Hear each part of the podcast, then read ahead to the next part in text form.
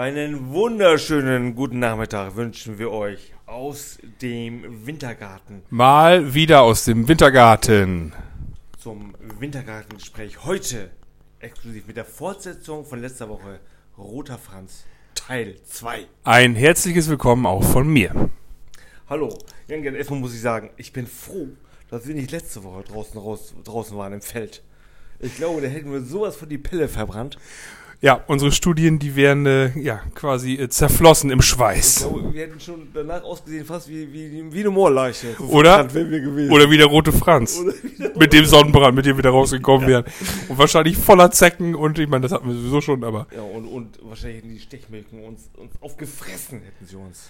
richtig. Also es war letztendlich letzte Woche perfekt. Es hat so viel Spaß gemacht für euch, das zu recherchieren und da vor Ort zu sein, wo der rote Franz tatsächlich gestorben ist. Ja, und nochmal, ihr müsst euch vorstellen, wir sind natürlich durch diesen Wald gegangen und dann mussten wir durch diesen tiefen, drei Meter tiefen Schlot, wo wir uns wieder, wieder rausgekraxelt sind, wie Bergsteiger. Viel schlimmer war die Steilwand, die direkt nach dem Schlot anschloss. Also, ne, wenn Moor abgebaut wird, dann äh, entstehen natürlich eben auch tatsächlich äh, Gefälle. Und alter Schwede, das ging da mal eben steil nach oben, beide ausgerutscht, Ja, Knie- beide Knietief im Wasser standen wir. Füße nass, Ja. die Klamotten voll, voll dreckig. Genau. Und dann kamen wir halt noch dieses kleine Waldstück auf diese Freifläche, wo der rote Franz ge gefunden wurde. Das war so ein erhebendes Gefühl. Ja. Ich habe mich gefühlt wie ein Investigativjournalist. Ja, richtig. Also ähm, das kann man schwerlich beschreiben. Ähm, diese Fotos auf Insta, ne, auf unserem Kanal, folgt uns alle, die ähm, geben natürlich nur äh, schwerlich einen Eindruck. Aber, äh, beziehungsweise, ähm, und wir haben leider, leider, leider die Drohne vergessen von Uli, weil die hätte natürlich nochmal ein richtig schönes Bild von oben geben können, von dem, was wir da für euch gemacht haben. Richtig. Werden wir vielleicht zum 122. Jahrestag des Fundes von dem Roten Franz vielleicht nachholen. Das ist eine gute Idee, ja. Ne? Ja, Roter Franz Teil 2 gibt der Rote Franz so viel her, dass wir sagen, ja, wir machen einen zweiten Teil. Ja, es ist uns so wichtig. Ja, es ist so turbo wichtig, weil, nochmal, ich muss auch mal auf diese ähm, Hinweisschilder an der Autobahn nachkommen, dass es keinen touristischen Hinweis gibt, dass dort der Rote Franz äh, gefunden wurde. Das macht mich doch etwas traurig. Ja, ich habe in der letzten Folge gesagt, dass ich nicht anhalten würde, wenn ich auf, an der rechten Seite so ein Schild sehen würde. Da stehe ich auch weiterhin zu. Das Problem ist einfach nur, er ist nicht bekannt genug. Genau, und aber und besser wäre es doch, man sieht denn da ist der Rote Franz gefunden worden, dann sagt man, ah, hier ist der Rote Franz gefunden worden. Richtig. So, denn wenn wir jetzt dem folgen, dem äh, den Ideen folgen, die wir ähm, im Moor gehabt haben, und zwar eine Petition ins Leben zu rufen, ähm, den Verlegung des Moormuseums. richtig, den roten Franz zurückzufordern aus Hannover vom Landesmuseum. Die, die Rote Franz-Raststätte an, an der B402, wenn der vier, vierspurige Ausbau Richtung Holland kommt. Richtig, in dem Fall hätten wir den medialen Zuspruch, den wir brauchen, um den roten Franz wirklich bekannt zu machen. Ja, absolut. Stellt euch vor, ihr alle, alle unsere Hörer, ihr würdet mit uns eine Petition unterschreiben. Wir würden vielleicht noch, ach vielleicht, wir würden ganz sicher noch unseren Mappener Bürgermeister Knurbein mit ins Boot holen, den Ortsvorsteher von Fersen, den Ortsvorsteher von Fullen. Ja, und weißt du, was, was unser Bürgermeister wohl machen könnte? Im Erzähl. Jahr 2025? Ja, Dann ist doch der 125. Jahrestag des Fundes vom Roten Franz. Da kann man doch ein Stadtfest, ein, ein, ein Emslandfest vormachen. die rote Franz Kirmes. 125 Jahre Roter Franz. Ja, das wäre schon großartig. Ja, mit Livebands, Und aus dem Grunde Gigs. Brauchten wir, wir brauchten diese zweite Folge über den roten Franz. Genau. Wusstest du eigentlich, dass diese touristischen Hinweistafeln in den 70er Jahren zum ersten Mal in Frankreich aufgestellt wurden? Echt auch in diesem Kackbraun? Ja, auch in diesem Kackbraun. Früher in Deutschland waren die dann so grün und gelb, das gibt es heute zeitweise auch noch. Aha. Und die erste, der erste Schild in dem braunen äh, Logo wurde an der A8 aufgestellt, im Schwabenland. Aha. Für die Burg Tick. Nein. Ja, unfass, unfassbar, ne? Das ist das ist nun wirklich sehr interessant. Ja, da muss ich unbedingt nochmal vorbeifahren. Das nächste Mal extra, wenn ich nochmal hier unten auf zu einer Schulung muss, da unten in Schwabenland, extra die A8 runterbügeln, um mir dieses Hinweisschild nochmal anzusehen. Ich glaube, dein Sternenkreuzer, der ist so schnell, dass du da vorbei preschst wie ein Blitz und äh, das überhaupt gar nicht wahrnehmen Äh, kannst. auch möglich. Möglich. Bevor wir aber weitermachen, ähm, müssen wir noch eine Zuschauerfrage beantworten. Und zwar ähm, kam äh, der ähm, mit Namen, ja, der, der Zuhörer Ludger, der kam auf äh, uns zu und ähm, hat uns gefragt, wie alt denn jetzt diese Moorleiche der Rote Franz äh, in Wirklichkeit auch war, beziehungsweise ist. Ähm, ich, wir wissen beide, glaube ich, nicht mehr so ganz genau, ob wir es in der letzten Folge erwähnt haben. Vielleicht mal in so einem kleinen Nebensatz. Ja. Aber ähm, letztendlich wollen wir das nochmal aufklären. Lieber Ludger, der Rote Franz ist um die 1700 Jahre alt. Genau. Also man tippt circa, dass er zwischen 280 und 350 nach Christi Geburt gelebt haben. Richtig, das ist, haben die neuesten CAMS-Analysen ergeben. Ähm, was CAMS bedeutet, ich glaube, das können nur Informatiker und äh, Geschichtsprofessoren ähm, beantworten. So. Genau. Und es sind da äh, zumindest Ende der 80er nochmal weitreichende Untersuchungen im Landesmuseum vom Roten Franz gemacht worden. Ähm, da damals durch die Bergung und durch die Beisetzung da in Vesowe Ja, sind ein paar Schäden entstanden. Ja, ja. Da haben die zum Beispiel die Knochen mit Drähten zusammengerödelt gerödelt. und mit Eisenstangen. Ja, genau, am besten noch aus Eisen und das rostet schön vor sich ja, hin, ne? gerostet, ne? Und ähm, Alter. ja, war natürlich nicht so toll, ne? Und dann, der Sarg war ja auch nicht so ein, so ein ganz dichter Sarg, sondern wahrscheinlich mit Holzlatten, eine mit Holzlatten zugemachte Kiste. Ja. wo natürlich feiner Sand reingebröselt ist. Und dadurch kommen natürlich Mikroorganismen auf, die, auf den roten Franz. ne? Was machen die da bloß? Ja, die Fische, die Knochen. Ja, und etc. pp. Fressen es auf, die Haut. Die sind aber fies. Ja, richtig. Aber zum Glück hat ja hier der Qualm Fasslem gesagt: Hier, Jungs, da liegt eine Moorleiche. Und die mal hier rüber nach Hannover. Da hast du wohl recht, ja. Genau, und in der, also Ende der 80er hat man das nochmal ähm, speziell gereinigt mit einer Trocken- und Nassreinigung. Mhm. Spezielle Sauger genommen, Pinsel. Wahnsinn. Ja. Und Ende der 90er hat man noch eine Spezialreinigung äh, mit, ähm, ja, mit dem Fettschaum gemacht. Man Okay. sich vorstellen, wie früher die. Fettschaum, interessant. Da war ich früher die, ich glaube, die Backofenreiniger, so muss man sich das vorstellen. Oder einfach Sahne. Fettschaum ist für mich doch einfach Ja, Sahne. ich glaube, eher Backofen rein, der fett, fettlöslich ist. Ne? Und dann sprühst oder tust du es nachher abwischen oder ist alles blitzeblank. Ja, so ist es gelaufen. Siehste. Ne? Und dann hat man ihn dann in, also in der 90er, also 99 war es nochmal auf eine neue Grundplatte gesetzt Ja. äh, und mit dem Tor verklebt quasi und in eine äh, neue Vitrine eingesetzt mit UV-Schutzfolie und dass der Raum abgedunkelt ist, damit der vom natürlichen Licht nicht ausgeblichen wird, die Haare. Macht Sinn. Ja, macht Sinn. Und das alles nur, um ihn ausstellen zu können und zu erhalten, ne? Genau, nur um ihn auszustellen im Landesmuseum Hannover. Ja. Leute, Willy Brandt Allee Nummer 5, wenn ihr da mal hin wollt. Wenn ihr da mal hin wollt. Dienstags bis sonntags, 10 bis 18 Uhr. Aber ihr wisst ja, wenn ihr uns unterstützt, dann wird er nicht mehr lange dort liegen. Denn sonst, äh, dann bekommt er bald eine neue Adresse und die wird äh, Moormuseum Emsland heißen. Äh, genau. So, ähm, da kommt natürlich auch die Frage auf. Museum, okay. Ähm, bei meinen Recherchen habe ich festgestellt, dass der Rote Franz tatsächlich sogar eine Inventarnummer hat. Richtig. Kinder, jetzt mal ganz im Ernst, eine Inventarnummer, die da lautet äh, 17351. Uli, ich muss dich was fragen. Ich muss dich wirklich moralisch, ethisch, muss dich jetzt fragen. Frag. Ich, ich kann nicht anders. So ist raus jetzt. Wie lange bleibt man als Leiche Mensch und wann wird man zu einer Nummer? Boah, mein Lieber. Das sind aber Fragen über Fragen. Ja, also ich, die, diese philosophische, dieses philosophische Dilemma habe ich jetzt gerade wirklich. Das stößt mir wirklich sauer auf. Ja. Also, wie lange braucht es denn? 100 Jahre? 200 Jahre? Ich würde sagen, 1000 Jahre. 1000 Jahre hätte ich so gesagt. So pauschal 1000 Jahre. Ja, jetzt hätte man natürlich noch einen Vergleich haben müssen. Ne? Ja, so mit So, Tutanchamun und so. genau. Aber ja, ja, ja. Ich meine, so, ein- so, ein, so ein Ordensritter aus dem Mittelalter, der ist doch sicherlich auch schon Inventarnummer, oder? das kann gut sein. wenn die so gefunden werden, da in ihren Gruften. Nun ja, gut. Ähm, liebe Zuhörer, bildet euch selber ein Urteil. Äh, inwieweit euch das dann betrifft, weiß ich auch nicht. Vielleicht interessiert es euch auch nicht. Genau. Gut.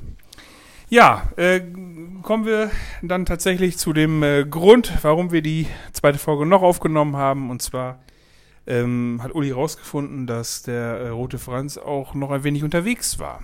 Ja, genau. Es gab nämlich ein internationales Ausstellungsprojekt mit dem Namen der Tempel Moor. Interessant. Oder The Mysterious Bog People. Von 2002 bis 2007. Das hat irgendwie so ein bisschen was von Indiana Jones, ne? Ja, so ein kleiner Abenteurer, unser Franz. Das ne? ist er ja. Genau. Und führte ihn unter anderem äh, einmal nach Assen in die Nieder Niederlande, nach Wien, Ja. Manchester, Ja. dann nach Kanada, nach Gatineau. Ach, blieb gar nicht in Europa. Genau, genau mal über See. Das hätte sich der große Franz, glaube ich, nicht erträumen lassen Das, damals. Ich glaube, wir uns auch nicht. Als er durch das Moor ritt. So, dann ging es noch nach Pittsburgh, USA, nochmal Calgary und Los Angeles. Aha. Ja. Und was ist mit Gatineau? Kanada? Ja, Ja, da war er auch. da war er auch. Kennst du die Stadt nicht? 280.000 Einwohner. Nee. Liegt am Ottawa. Südlich von Ottawa. Echt? Ich nehme an, das bestimmt, war bestimmt da in dem Museum, oder? Ganz bestimmt. Hier mit einem schönen Gruß an meinen Bruder. Genau. Ähm, dort gibt es das kanadische Nationalmuseum für Geschichte. Und weißt du, wer noch aus Gatineau kommt? Nee. Melody Color. Wer immer das ist. Hä? Das ist eine kanadische Tennisspielerin. Echt? Klar, die ist 18 Jahre alt und voll Ist die- erfolgreich. Ist in den Top 10 der Weltrangliste wahrscheinlich. Keine Ahnung. Top 20. Vielleicht? Top 50? Zumindest wurde er für den Transport ja speziell vorbereitet. Und man hat sogar die, die Zähne verklebt. Damit sie, bei Was? der, ja, damit sie bei der Landung oder bei, wenn die Kiste da hier, weiß ja wohl, befahren sie mit dem Stapler die Kiste ran und lassen die Last ab. Dann rüttelt das vielleicht ein bisschen, nachher fallen ihm dann die ganzen Zähne aus. Damit er nicht vor Angst mit den Zähnen klappert Ja, bei dem Und, Flug. und nachher liegen da die einzelnen Zähne und dann tun die die falsch reinstecken. Wie sieht das denn aus? Da nachher der, der Franz Das hast voll du dir ausgedacht. Das, heißt, das kann nicht dein Ernst Ja, sein. natürlich. Nein. Doch, äh, natürlich, das ist völlig, äh, völlig äh, hier schriftlich niedergelegt. Okay, ich glaube Und dir. die hatten sogar ähm, so einen äh, Daten, ähm, Datenkoffer in, mit in dem Transportbehältnis gelegt, sodass man halbjährlich, na, gar sechs Monate nach hinten verfolgen konnte, was äh, mit der Transportkiste äh, passiert ist. Einmal vom Klima her, von den Temperaturen, Oh Gott. war es so warm, war es so kalt. Um dann eventuellen Verfall nachvollziehen zu können. Ja, und dann kam es zu dem Fall, dass er in die USA geflogen wurde. Und da haben sie die Kiste aufgemacht in Pittsburgh. Ja. Ja, und dann lag da ein loser Knochen. Ein kleiner, kleiner Knochen vom Ellenbogen. Lag da lose drin. Hä? Ja. Und dann haben wir gesagt, wo kommt das denn her? Das gibt's Ah. doch nicht. Weißt du was? Bist du schon mal geflogen? Ja. Hast du schon mal am Flughafen mitverfolgt, wie die deine Koffer rumgeworfen haben? Ja, ne? habe ich, äh, un unverschämt ist das. Richtig. Unverschämt. Und wenn die jetzt ihn auch so hin und her geworfen haben, den roten Aber Franz, da hat er bestimmt auch an der Seite an der Kiste geschrieben, äh, gesch geschrieben gestanden haben, fragile. fragile. Vorsicht, zerbrechlich. Not, not stürzen. Genau. nee, dann in dem Fall müssen wir das ja ausschließen. Ja, zumindest ähm, hat man nach der Datenlage gesehen, dass äh, bei der Landung der äh, ungefähr das äh, statt der normalen Landung muss er wohl sehr hart aufgekommen sein mit dem Flieger. Ja. Hat quasi das 600-fache an Gewicht draufgeschlagen Ja. auf, die, auf die Kiste, auf die Transportkiste. Ist das dabei 600G? muss- Und dabei, ich kann es nicht so genau sagen, wie die, wie die äh, Bezeichnung der Also James Bond, der wurde, Kräfteverhältnisse- James Bond wurde schon bei 6G, wurde der schon ohnmächtig. Zumindest ist er aufgeschlagen, die Last, oder der Flieger. Und dann, ähm, und dann, äh, ja, muss der Ellenbogenknochen rausgesprungen sein. Ach du Scheiße. Ich hoffe, es war gut versichert. Wie Ganz zahlt das denn?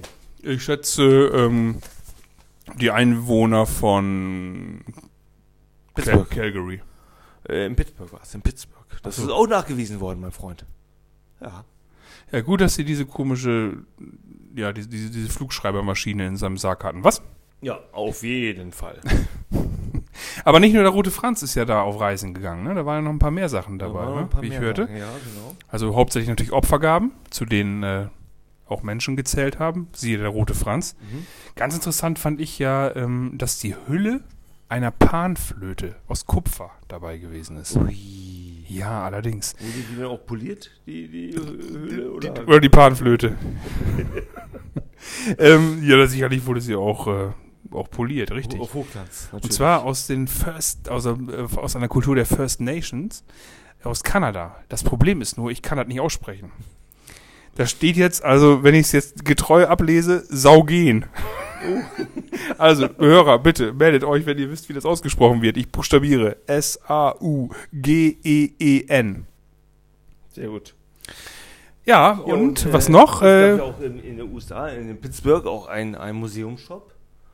Und da haben sie Kaffee und Schokolade verkauft mit dem Konterfei oder mit Bildern vom Roten Franz. Hast du so eine Schokolade? Äh, Nee, leider nicht. Kann man die bei auch- eBay ich kriegen? Auch, ich habe auch versucht, da im Shop reinzukommen, äh, aber es hat nicht funktioniert. Nee, das Problem ist ja, dass diese Wanderausstellung nur von 2002 bis 2007 Bestand hatte. Wenn es jetzt noch eine Schokolade zu kaufen geben würde, wäre sie mindestens 14 Jahre alt. Ja, wird doch nicht schlecht, oder? Die Schokolade vom Roten Franz? Äh, ja. Du meinst, weil sie ähnlich wie der Rote Franz konserviert wurde? Äh, Zum Beispiel? Lecker.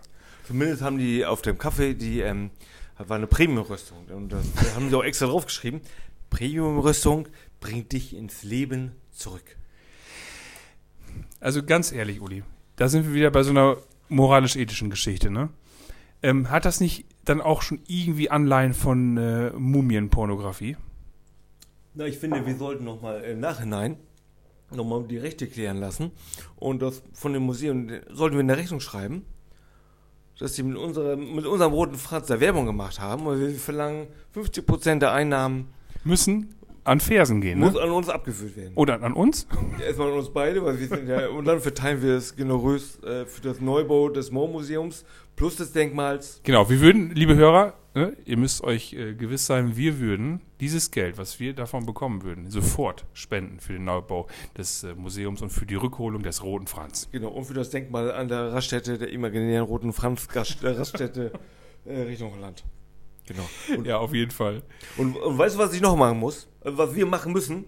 Erzähl. Ich werde erstmal Professor Harald Lesch und Dirk Steffens von Terra X anschreiben. Es gibt nämlich nicht eine Dokumentation im Fernsehen über den roten Franz. Das kann doch nicht wahr sein. Nee, das hat mich tatsächlich auch gewundert. Ähm, so bekannt, wie er tatsächlich ist. 35.000 Leute kommen jedes Jahr in das Landesmuseum nach Hannover, nur um ihn zu sehen. Und dann keine Dokumentation. Unmöglich. Quasi ein Weltkulturerbe, was man da einfach achtlos liegen lässt. Ja, also laut unserem Podcast ist er Weltkulturerbe. Ne? Ja, ja, zumindest Kulturerbe, aber für uns ist es ein Weltkulturerbe. Ich habe noch eine Idee. Nicht nur die beiden schreiben wir an. Der rote Franz. Wir lassen uns Ja?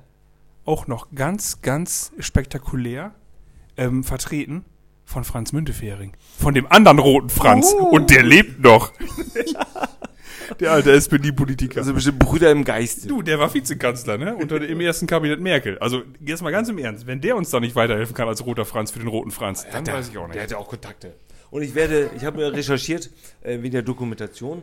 Ich werde ähm, die Friederike Hardecke, die ist verantwortlich für die Dokumentation bei Terra X. Und da habe ich schon die E-Mail-Adresse rausgesucht. Hast du Und da nicht. werden wir gleich eine E-Mail verfassen, mein Lieber. Und, äh, und wir möchten bitte, dass ihr Dirk Steffens und Harald, Professor Harald Lesch mit uns in Kontakt treten, Ja. damit wir mit denen gemeinsam die Dokumentation erarbeiten. Richtig. Und vielleicht können wir, wir werden Ihnen, nicht nur vielleicht, wir werden Ihnen den Weg durchs Moor Ja. zu der Fundstelle zeigen. Wo wir lang gegangen sind. Und wir werden Ihnen auch raten, eine lange Hose anzuziehen, im Gegensatz zu mir. Wegen der Denn, Zecken. ach, die Zecken nerven. Ja, genau. Und er soll seine Drohne mitnehmen, werden wir ihm sagen. Jetzt seine eigene, bitte. ja, aber kurz nochmal zur Ausstellung zurück. Ähm, nicht nur die Hülle einer Panflöte aus Kupfer aus äh, Kanada wurde ausgestellt. Nein, es waren wirklich zahlreiche Funde aus nordeuropäischen Mooren und eben auch tatsächlich aus äh, amerikanischen und kanadischen Fundorten. Mhm. Aus 12.000 Jahren Menschheitsgeschichte. Ja. Also es war schon spektakulär, muss ich sagen. Unter anderem wurde auch das älteste, Wasser, das älteste gefundene Wasserfahrzeug der Welt ausgestellt. Und zwar ein Monoxylon. Ein Monoxylon. Uli, was ist ein Monoxylon? äh, was ja, das hört sich aber ganz toll an. Mono, ne? Eins. Ja, so, ne? Und ein- Xylon ist natürlich klar, ist doch ein Baum. Hätte ich jetzt auch nicht gewusst. Aber es war tatsächlich ein Einbaum. Okay. Tja. Ja, krassomat. Weißt du eigentlich, ähm, was äh, so der erste, der erste Blick war, wenn man in die Wanderausstellung gekommen ist? Nein. Der erste Blick galt einem Schriftzug. Mhm. Was stand da? Und dem Schriftzug folgte tatsächlich eine, eine Tonaufnahme, und zwar eines alten Torfstechers. Und der hat auf Plattdeutsch gesagt, ich habe eine Moorleiche gefunden. Alle liefen schreiend davon und sie schrien, der Düvel, der Düvel, der leibhaftige Düvel. Ja, nicht schlecht. Ja. Und wenige Schritte weiter wurde die Leiche eines 16-jährigen Mädchens wieder zum Leben erweckt, also einer Moorleiche. quasi wirklich wie in so einem Horrorkabinett, ist sie hochgeschnellt und sagte dann mit brüchiger Stimme, mit einem verhärmten, mit einem verschrumpften Gesicht und mit aufgerissenem Mund. Die Torfstecher haben mich entdeckt, mit einem Strick um den Hals. So wurde die Ausstellung geöffnet. Ein Wahnsinn. Also Tja. ich glaube, das war dann für die ähm, äh, Schüler der, äh, der dritten bis äh, siebten Klassen nicht so toll, wenn sie das sich angeguckt haben. Nee, vor allem, jetzt muss man sich ja wirklich die Frage stellen, wenn diese Wanderausstellung durch Assen, Manchester, Calgary, Wien, Gatineau, Pittsburgh und Los Angeles gegangen ist, wer zum Teufel versteht da, der Düvel, der Düvel, der leibhaftige Düvel. Keiner wird es verstehen, aber äh, vielleicht haben sie sich nachher per Google-Übersetzer übersetzen lassen. Ja, zumindest in Amerika hätte man so, von so ein paar Amish-People hätte man ja da äh, erwarten können, dass die dieses Plattdeutsch noch verstehen. Ja, wir erwarten können, da hast du recht. Ja, und am Ende der, der, der Ausstellung, interessant, jetzt sind wir wieder bei dem Stichwort Mumienpornografie, ähm, gab es eine Fragestellung. Und zwar, ähm, die da lautete, ob man tatsächlich Menschen so ausstellen darf. Und man hat, man hat einen Tennisball bekommen. Und da hatte man die Möglichkeit, mit diesem Tennisball in eine von drei Röhren, Ja, abzustimmen quasi. genau, äh, Ja. den da reinzuwerfen und abzustimmen, ob das äh, richtig ist, ob es falsch ist oder ob man äh, diese Ausstellung weiterhin in Würde ja, weiterführen sollte. Und, was Die- meint ihr? Wofür haben sie sich entschieden? Uli? Für was haben die meisten gewotet? Ja, dass die Ausstellung so, so weiterlaufen kann. In Würde, natürlich. Würde, natürlich. Klar. Richtig. Ja. Ja. Und ähm, also falls ihr es nicht abwarten könnt, bis das ähm, der Rote Franz hierhin verlagert wird mit dem Umbau des Mauermuseums, dann äh, besucht ihr im Landesmuseum Hannover. Denkt doch mal dran, Öffnungszeiten Dienstag bis Sonntag, 10 bis 18 Uhr. Welche Straße nochmal? Äh, Willy Brandt Allee, Danke. Nummer 5. Okay. Ähm, Tageskarte 4 Euro, Familienkarte 8 Euro, zurzeit ermäßigt wegen dem Umbau. Richtig. Sonderausstellungen liegen bei 10 Euro, für Familien bei 20 Euro. Und wer sich nochmal an unserem Aufruf beteiligen möchte, eine Dokumentation über den Roten Franz äh, hören zu wollen, bitte schreibt an Franz Müntefering, Und an, Professor Dr. Harald Lesch genau, an, und an Dirk Steffens. Genau, und vielleicht auch an Friederike He- Heddecke, die verantwortliche Produktionsleiterin für die Dokumentation bei Terra X. In diesem Sinne, Freunde, noch einen schönen Sonntag. Und denkt immer dran, wenn ihr am Kreuz A31 B402 seid, denkt an den roten Franz. Da Richtig. ist er! und ne, bei diesen Sonnenstrahlen in den heutigen Tagen, stellt euch nicht zu lange in die Sonne, sonst seht ihr nachher aus wie der Rote Franz. Das wollen wir nicht. Richtig. In dem Sinne, tschüss, Schönen tschüss. Sonntag. Tschüss.